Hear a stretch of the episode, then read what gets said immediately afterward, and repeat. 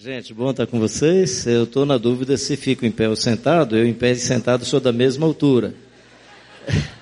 É, mas eu queria ter com vocês um papo de mesa. E papo de mesa sem a mesa não faz sentido. Né? Eu estou lendo o Evangelho e quanto mais eu leio o Evangelho, eu percebo que Jesus tem um chamego pela mesa. Por onde ele anda, é, tem uma mesa. Tanto que ele foi chamado de bebedor de vinho e glutão porque Jesus gostava de mesa. E eu tenho certeza que todos vocês, antes de virem para cá, estavam ali à mesa, todo mundo degustando uma boa comida e batendo um papo legal.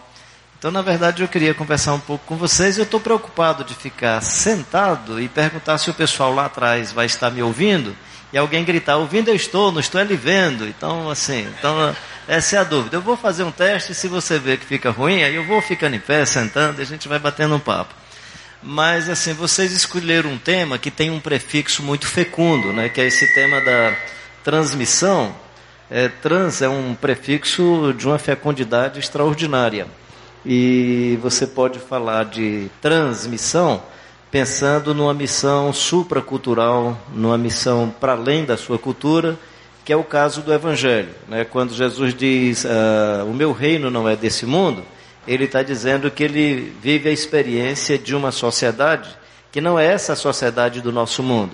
Quando João escreve, não ameis as coisas que há no mundo, ele está falando de uma transmissão no sentido de para além da nossa história. Ele está falando de uma missão que é antes da fundação do mundo, como fala Paulo. Ele está falando de uma trans hífen missão que tem a ver com a outra esfera da nossa realidade. Por exemplo, todos nós conhecemos sociedades que se organizam a partir de hierarquias, de organograma. E aí, quando você vê a sociedade chamada Pai, Filho e Espírito Santo, a gente não consegue identificar quem é maior e quem é menor, porque eles vivem numa, num tipo de sociedade que, se nós procurarmos uma figura geométrica para representar a sociedade Pai, Filho e Espírito Santo, a melhor figura geométrica seria um círculo, ou seja, não tem como você pensar em Pai, Filho e Espírito Santo com as nossas hierarquias. Então, nesse sentido, é uma transmissão, porque está para além da nossa realidade, está para além das nossas convivências, está para além do nosso jeito de amar. É, João, por exemplo, teve a maior dificuldade de escrever sobre amor, porque no grego comum, no grego popular, existia uma palavra que era a palavra ágape. Ele vai buscar essa palavra no grego popular para descrever o amor de Deus, porque se conhecia o filéu, de onde vem a palavra filiação, se conhecia o eros, de onde vem a palavra erotismo, por exemplo, que é o amor de um homem pela mulher, de uma mulher pelo homem, e o filéu, que é o amor de um amigo por um amigo, de um pai por um filho, de um filho pelo pai, mas não se lidava muito com essa ideia de um amor que vem de cima, de um amor que vem de Deus. Então, quando ele escreve Deus amou o mundo de tal maneira que deu seu filho unigênito, ele vai buscar essa palavra que fala de um amor que vem de cima. Então, nesse sentido, a missão de Deus ela é transmissel, ela é transcultural, ela está para além da nossa realidade, ela vem de uma outra esfera, vem de um outro mundo. É, quando Moisés, por exemplo, escreve os Dez Mandamentos, se conhecia o olho por olho, dente por dente, mata quem lhe persegue, mata quem lhe maltrata, aí vem uma outra informação que é não matarás. Então, uh, vocês escolheram um tema que tem um prefixo muito fecundo. Essa é uma forma de olhar o tema, de pensar em transmissão, entendendo a missão como algo que está para além da nossa realidade e para a nossa cultura. Um outro jeito de você pensar a transmissão é a transmissão com o mesmo sentido de transversalidade, de translucidez, de transparência, que é a ideia de que a missão permeia, que ela transita entre a gente. Então, nesse sentido, o Evangelho também é interessante, porque ela é uma experiência transcultural vem para a nossa realidade e permeia toda a nossa, toda a nossa interioridade.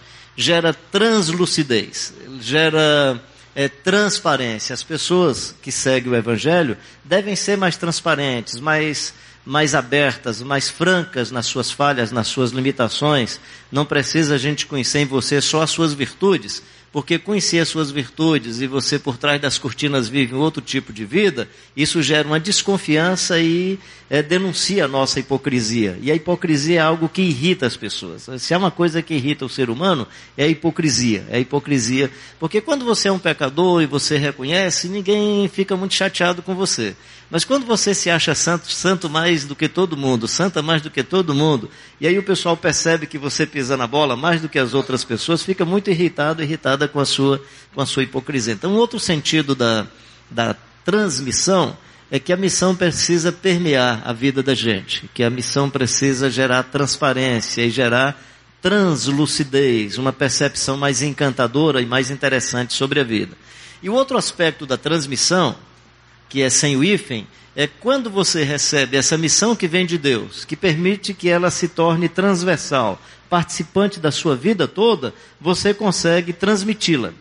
E aí vem a ideia de toda transmissão ela depende de diálogo, ela depende da percepção do outro, ela depende da forma como você vive.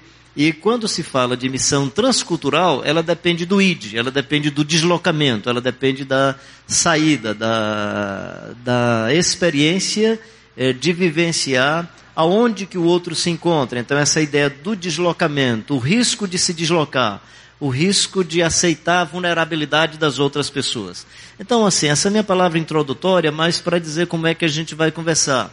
E se for o caso, a gente poderia ter momentos de é, bate-papo, de diálogo, ping-pong. Você daí reage, levanta uma questão e quem sabe a gente amplia o que eu estou chamando de papo de mesa, porque é difícil um papo de mesa eu tendo o microfone sozinho na mão. Mas a gente pode socializar de alguma maneira essa nossa conversa. Tá bom, cara, que legal. Isso é uma transmissão? Você veio fazer uma missão? Legal. Ok, então quando diz assim, no princípio era o verbo, o verbo estava com Deus e o verbo era Deus. Pressupõe-se um personagem vivendo numa outra realidade, no outro mundo. É, no livro do Apocalipse se percebe um pouco mais sobre isso, a ideia de Deus tomando a iniciativa de viver entre a gente. É, os teólogos vão chamar disso de projeto de encarnação ou plano de encarnação, que é o fato em que Deus se faz gente. No princípio era o verbo, o verbo estava com Deus e o verbo era Deus. E o verbo se fez carne e habitou entre nós cheio de graça e de verdade, imaginando a posição em que Jesus estava, o ambiente, a sua sociedade, a sociedade celestial, quando ele vem ao mundo, ele está fazendo uma transmissão no sentido de para além de. Ele vem para além da sua realidade, ou faz o que a gente poderia chamar de viagem para outro contexto, para outra realidade. É, quando se fala, por exemplo, em transnacional, em transatlântico. Então, nesse sentido, Jesus está fazendo um tipo de experiência é, transcultural, porque ele está saindo do seu ambiente cultural para a nossa realidade. Em vindo para a nossa realidade, ele traz aspectos que deveriam ser os aspectos presentes desde o modelo da nossa criação toda a nossa formação antropológica, o ser humano mais puro, mais simples na existência humana, é o que Jesus vem fazer. Jesus não vem ser um ser é, especial no sentido de estar tá para além da humanidade, muito pelo contrário, Jesus vem para ser plenamente humano.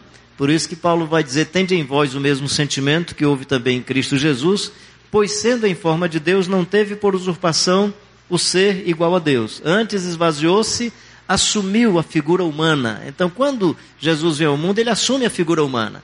Essa missão é transcultural, é, para além da sua própria experiência mais original, a fim de resgatar em todos nós a nossa humanidade, que passa a ser a transmissão, ou seja, no sentido em que agora eu vou viver a vida do Jesus de maneira transversal. O que é que isso significa? Significa que enquanto eu estou na universidade, eu vivo a vida do Jesus de Nazaré. Se eu vivo a experiência do esporte, eu vivo a partir da, do referencial do Jesus de Nazaré.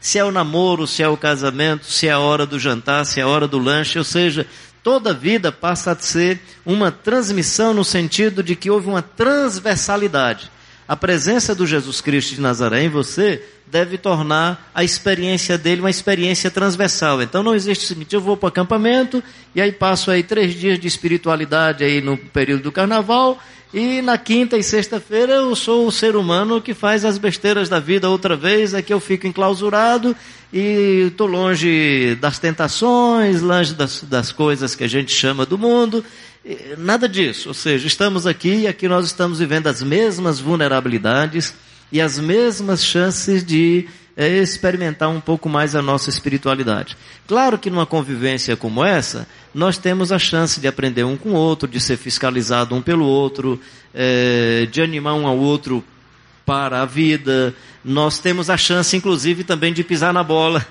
de ser mais egoísta, de querer que a melhor mesa seja a nossa mesa, que o lanche seja primeiro para mim e depois para o outro, e aí vai. Se manifestam também todas essas nossas, todo esse nosso egoísmo também se manifesta num espaço simples como esse. Eu estou apenas dizendo que uma das coisas que o Evangelho faz com a gente é gerar em cada um e cada um uma espécie de transparência, andar na luz. Andar na luz não significa que nós não andamos com as nossas falhas, significa que as coisas estão mais, são mais visíveis, são mais perceptíveis. Nós temos uma sensibilidade mais profunda e uma capacidade maior de discernir entre o bem e o mal. Claro que bem e mal também pode ser relativizado dependendo do contexto que eu estou. É, por exemplo, esse tipo de música que nós acabamos de cantar, meu pai, quando era pastor, estaria aqui escandalizado e perguntando: o que é que você veio fazer aqui, meu filho? Não é? É, me lembro porque na minha geração bater palma já era problema nos cultos. A gente cantava batendo palma, já era um. A gente cantou, eu lembro, eu e um grupo de jovens, não faz muito tempo, não faz tempo que eu era bem jovem, e eu lembro que nós cantamos uma música que vocês devem conhecer, Vem com Josué lutar em Jericó. Na terça-feira deu a maior confusão. Terça-feira, reunião dos líderes da igreja, como é que nós estávamos cantando aquela música. Ora, vem com Josué lutar em Jericó, que é música bíblica e tudo, mas dava uma confusão maluca. Então, só para vocês entenderem que o que eu estou chamando de discernir o certo e errado, dependendo da cultura religiosa que você vive, o errado pode não ser errado coisa nenhuma.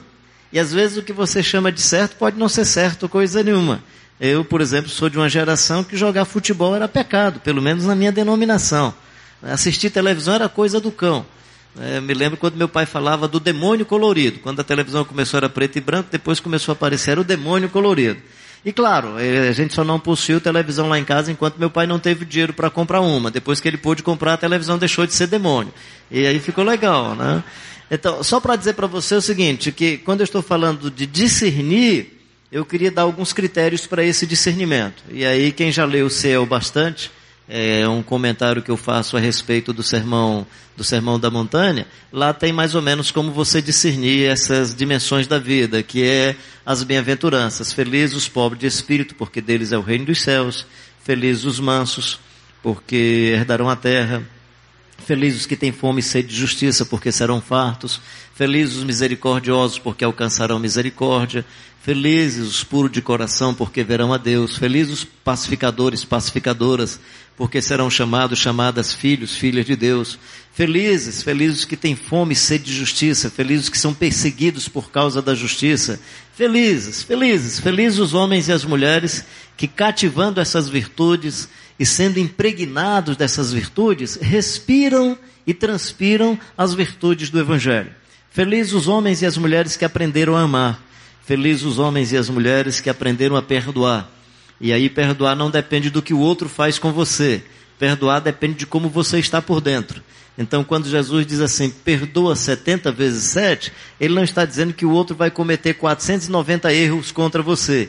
Ele está dizendo que a pessoa que perdoa, ou que tem um coração perdoador, é, não conta quantas vezes o outro feriu, porque ele não está preocupado com quantas vezes o outro machucou ou feriu. Ele tem um ato interior, ele tem um jeito interior, ele tem uma atitude interior marcado e marcada pelo perdão. Ele não ama pelo jeito do outro agir, ele ama porque transpira amor. É, transpira amor. E claro, vai respeitar a posição das outras pessoas. Você não vai andar, por mais que você ame uma pessoa, a pessoa não quer andar com você, você não vai andar com a pessoa. É, Jesus não manda você tomar cafezinho com o inimigo, com o seu opositor, com aquele que persegue você. Ele diz, se ele tiver fome, dá-lhe de comer. Se ele tiver sede, dá-lhe de beber. Jesus está dizendo que tem pessoas que se você se aproxima é um risco para você. É uma ameaça para a sua vida. Então você pode, inclusive, mantendo a distância, amar a pessoa. Como é que você sabe se ama ou não? É no dia que a pessoa precisa, você socorre. No dia que a pessoa tem uma angústia, uma grande dificuldade, você é o primeiro, a primeira pessoa que chega é, para, para oferecer o socorro. Então, nesse sentido, o Evangelho é uma experiência supracultural, ou seja, ele vem de uma outra esfera. Ele vem de uma missão transcendente, né? mas é ao mesmo tempo imanente. Então, o Evangelho é uma experiência que está para além da nossa cultura e da nossa realidade. Por outro lado, o Evangelho não vem para é, arrebentar com a nossa realidade, ele vem para melhorar a nossa realidade. Então, nesse sentido, há uma transmissão, porque ele vem para influenciar. ele vem para gerar essa translucidez na vida, ele vem para gerar um tipo de é, transparência na existência, né? Vós sois a luz do mundo, vós sois o sal da terra. Daí para frente você passa a transmitir o evangelho sem palavras. Eu há poucos dias é, encontrei um amigo meu que foi amigo de infância, também não faz muito tempo que eu fui é, tinha amigo de infância, mas aí eu, é, eu, fui pregar numa igreja da Assembleia de Deus, terminou o culto, uma senhora chegou para mim e disse assim, é, adivinha com quem eu sou casado? Eu digo, oh, minha senhora, eu não tenho espírito de adivinhão, né? Eu não era um amigo seu de infância. Eu digo, olha, eu tinha muitos amigos de infância. Pensa num menino danado que dava pedrada na cabeça dos outros, que saía correndo atrás de menino, que pulava muro de tudo que é casa. Eu digo, pimpão. Ela é esse mesmo, sou casado com ele, ah, e tal, que legal. Sabe o que é que ele fala para mim? Ele fala para mim que se um dia ele, na verdade, se converter e vir para uma igreja evangélica, vai ser por causa da sua mãe. Porque ele diz que a história da vida da sua mãe e o estilo de vida da sua mãe era tão bonito que até hoje ele é marcado pela vida da sua mãe. Ele diz que não é pelo que teu pai pregava, pelo que vocês falavam, mas pela vida da dona Ritinha. Aí você pergunta, como é que é sua mãe, Carlinhos? Olha, minha mãe, ela chega no culto, senta, isso desde jovem, e ela falava uma coisa bem interessante. Mãe, por que, que a senhora não canta? Não, meu filho, eu acho que eu sou descendente de urubu, nem cantar eu sei. Então, pensa numa pessoa silenciosa, tranquila no seu cantinho, que não falava de Jesus para ninguém. Mas se você for na rua Frei Marcelino, entre a Tiradentes e a Padre Cícero, e se informar de todas as famílias ali no entorno, que se tornaram evangélicas, todos e todas vão dizer que foram marcados e marcadas pelo testemunho e pela vida da dona Ritinha. Então, nesse sentido, a transmissão acontece sem palavras acontece sem decodificação, desculpa, sem codificações, mas tem decodificações. Ou seja, o outro decodifica em você que há uma vida interessante e marcante na sua existência. Que você é marcado por uma vida que não é tão comum. E quando eu digo não é tão comum, não é que é desumana, é que é mais humana. Porque nós estamos num ambiente de desumanidade. Nós estamos num ambiente marcado pela violência. O que é comum hoje é a violência não é comum o amor. O que é comum, por exemplo, é a exploração do ser feminino e fazer do ser feminino objeto de cama e mesa. E fazer do ser feminino objeto de propaganda.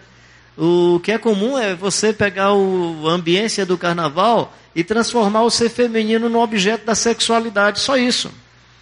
O que é comum é você manipular as pessoas. O que é comum é você pisar as pessoas. Posso pisar numa tropa, saltar muralha, peguei meus inimigos e os atravessei. O que é comum é linguagem de violência, não é comum a linguagem do amor. Quando Jesus vem trazendo a missão, ele vem para que a gente possa entender uma nova linguagem. A linguagem do amor, a linguagem do perdão, a linguagem da misericórdia. Aí, nesse sentido, a transmissão acontece pelo seu testemunho. Deixa eu sair um pouco da palavra transmissão e assim abrir um, aqui um parêntese sobre uma palavra muito fecunda também no Evangelho, que é testemunha. A testemunha vem da palavra martiria, ou martíria, né? Então, eh, o mártir é aquele que vive o evangelho correndo risco de vida. Então, ser testemunha de Jesus é correr o risco de vida. Mas ser testemunha é também aceitar o fato de comunicação do evangelho. Então, antes da comunicação do evangelho, você é mártir, você é aquele que aceita o risco da morte. Agora, você aceita também a possibilidade da comunicação, que é a martíria. Você vive o risco e você vive a martiria, que é a comunicação do Evangelho. E aí, como é que você comunica o Evangelho? Você comunica através dos seus talentos. Você comunica através das suas habilidades. Há pouco tempo nós ouvimos alguém aqui comunicando através dos seus talentos e das suas habilidades. Eu tive uma experiência aqui com a Igreja Batista Central, num sábado à tarde, que foi uma visita aqui na comunidade aqui do lado, a pedra, não é aquilo, né? E nós fomos, pastor Armando Bispo, Heloísa, um grupo grande. E estava o João, aquele rapaz que é humorista. João Neto. E estava o João Neto. E aí foi interessante porque o João Neto teve um momento onde ele se apresentou como personagem que ele é, e daqui a pouco ele apresentou-se como personagem que encontrou Cristo.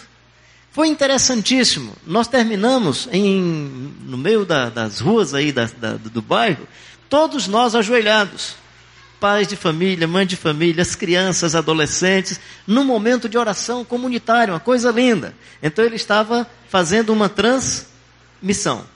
Como é que você pode fazer transmissão? Isso aqui é uma coisa meio técnica. É, deixa eu, não quero tomar muito tempo de vocês com informação técnica, mas eu acho que ela é importante para a gente, que é a chamada é um, é dois e é três. Que é o que os missiólogos vão chamar de evangelização. Eles vão chamar de evangelização um, aquela evangelização que você não precisa fazer nenhum deslocamento transcultural e nenhum deslocamento da sua realidade. Por exemplo, eu participei de um grupo, era chamado Aliança Bíblica Universitária. Era a ideia de a gente entra na universidade e tenta fortalecer os jovens que são evangélicos dentro da universidade para eles se firmarem mais no evangelho. Porque em geral, especialmente na minha geração, havia um conflito muito grande entre ciência e fé.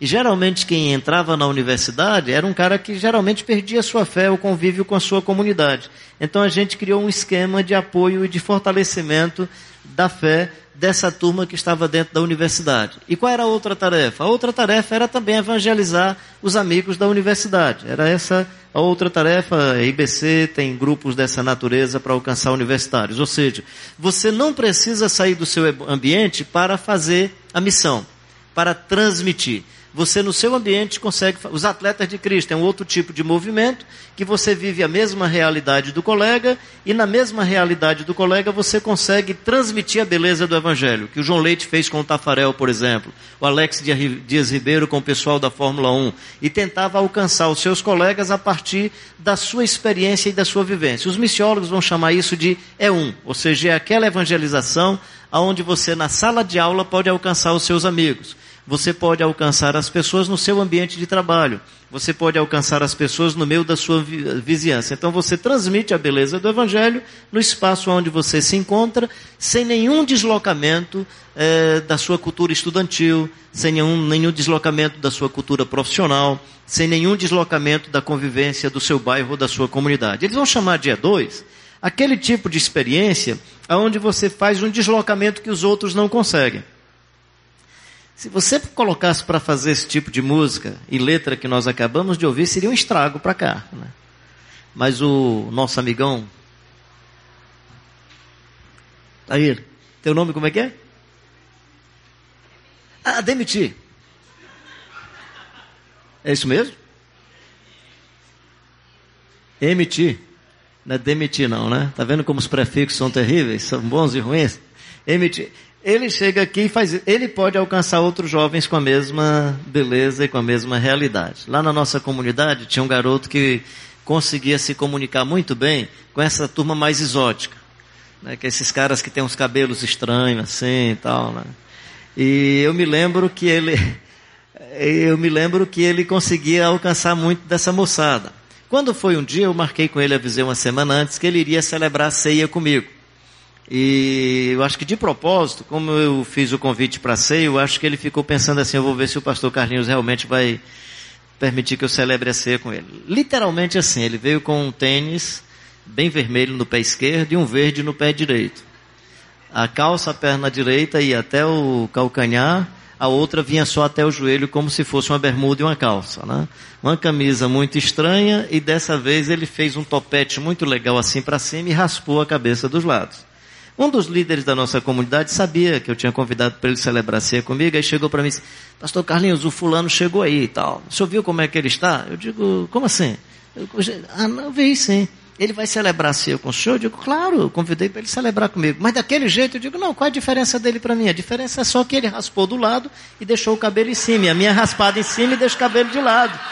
Nós não, nós não temos diferença um do outro. E com isso foi legal. Eu estou só tentando dizer para você o que é que os missiólogos vão chamar de E2. É que esse cara conseguia alcançar um segmento da sociedade que eu não consigo.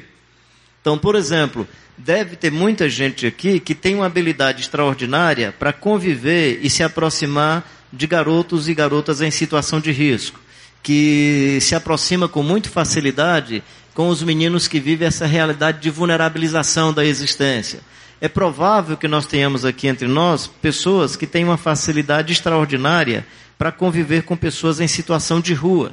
Isso é o que os missiólogos vão chamar de E2. Ou seja, algumas pessoas têm uma habilidade, têm um tipo de nariz que não tem problema com o odor do outro, com o cheiro de xixi, que não tem um problema de abraçar o cara cujo suor você sente com 3 metros de distância, e, mas vai lá e consegue. Que não é, não é a obrigação de todo mundo, porque nem todo mundo tem a mesma composição genética, nem todo mundo participou da mesma história. Então, o que os missiólogos vão chamar de E2, evangelização 2, é essa evangelização onde certas pessoas têm uma habilidade extraordinária e devem desenvolver mais essas habilidades para alcançar segmentos sociais que outros não alcançam. E aí você tem o que eles chamam de E3, que é a missão transcultural que é a transmissão. Aliás, desculpa, eu estou falando todas as formas de transmissão.